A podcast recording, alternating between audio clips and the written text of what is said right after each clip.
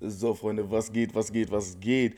Herzlich willkommen zu einem neuen Podcast. Ich muss ehrlich sagen, ich finde, das Schwerste ist immer der Anfang, weil wenn man im Redefluss ist, dann redet man und redet man und redet man, aber dieses Reinkommen ist manchmal so schwierig. Deswegen sage ich einfach mal herzlich willkommen und äh, ich lege einfach mal los. Und zwar geht es darum, dass jüngste Ereignisse mich zu der Erkenntnis gebracht haben, dass Menschen zu wenig, ähm, dass Menschen sich zu wenig Gedanken darüber machen, was sie können, was sie haben und was sie wissen. Weil ich meine, das ist, das ist ja unsere größte Ressource.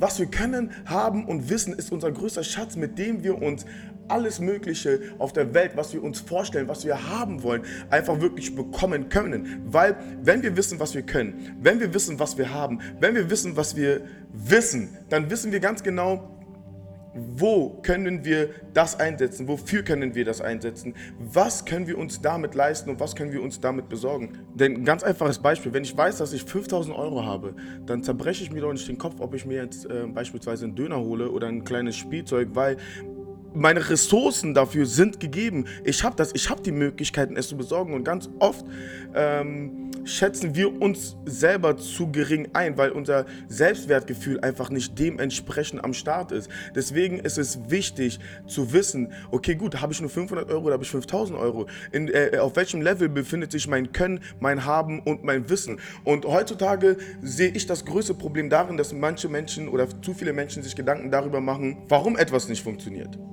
Sie machen sich Gedanken darüber, bevor sie überhaupt anfangen zu laufen, bevor sie anfangen, eine neue Idee umzusetzen, machen sie sich Gedanken, wie es scheitern könnte. Sie machen sich Gedanken darüber, woran es scheitern könnte.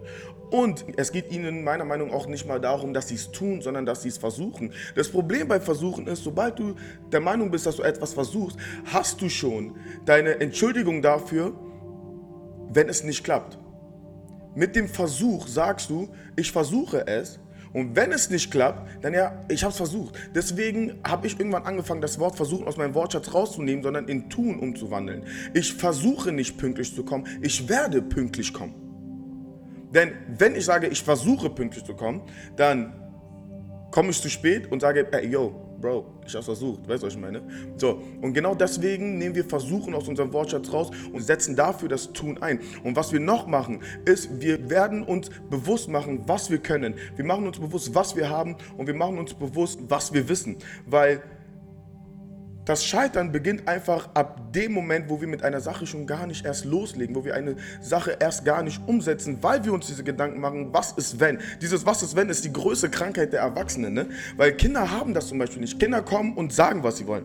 Sie machen sich nicht so viele Gedanken darüber, was äh, passieren könnte oder was passieren sollte oder woran etwas scheitern sollte. So, zur Entschuldigung kann man natürlich sagen, bei Erwachsenen, wir haben halt einfach viel gesehen. Wir wissen, dass es Ursachen und Folgen gibt. Und deswegen ähm, lassen wir uns manchmal davon einlullen und sagen, okay gut, wenn ich das anfangen sollte, aus welchem Grund sollte das klappen?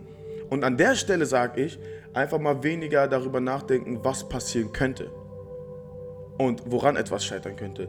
Denn es gibt zwei Möglichkeiten. Entweder ich setze mich an e-, etwas ran und arbeite daran vielleicht zwei Stunden oder ich denke zwei Wochen nur darüber nach, wie ich daran hätte arbeiten können. Und das sind für meinen Geschmack viel zu viele Möglichkeitsformen.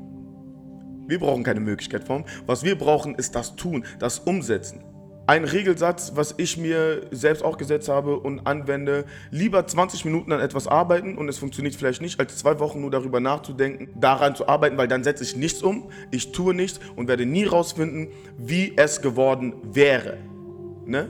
Deswegen an der Stelle umsetzen weniger, was ist wenn denken und ganz klar bewusst machen, was kann ich, was habe ich und was weiß ich, weil das hilft uns auf jeden Fall besser, näher und schneller an unsere Ziele zu kommen.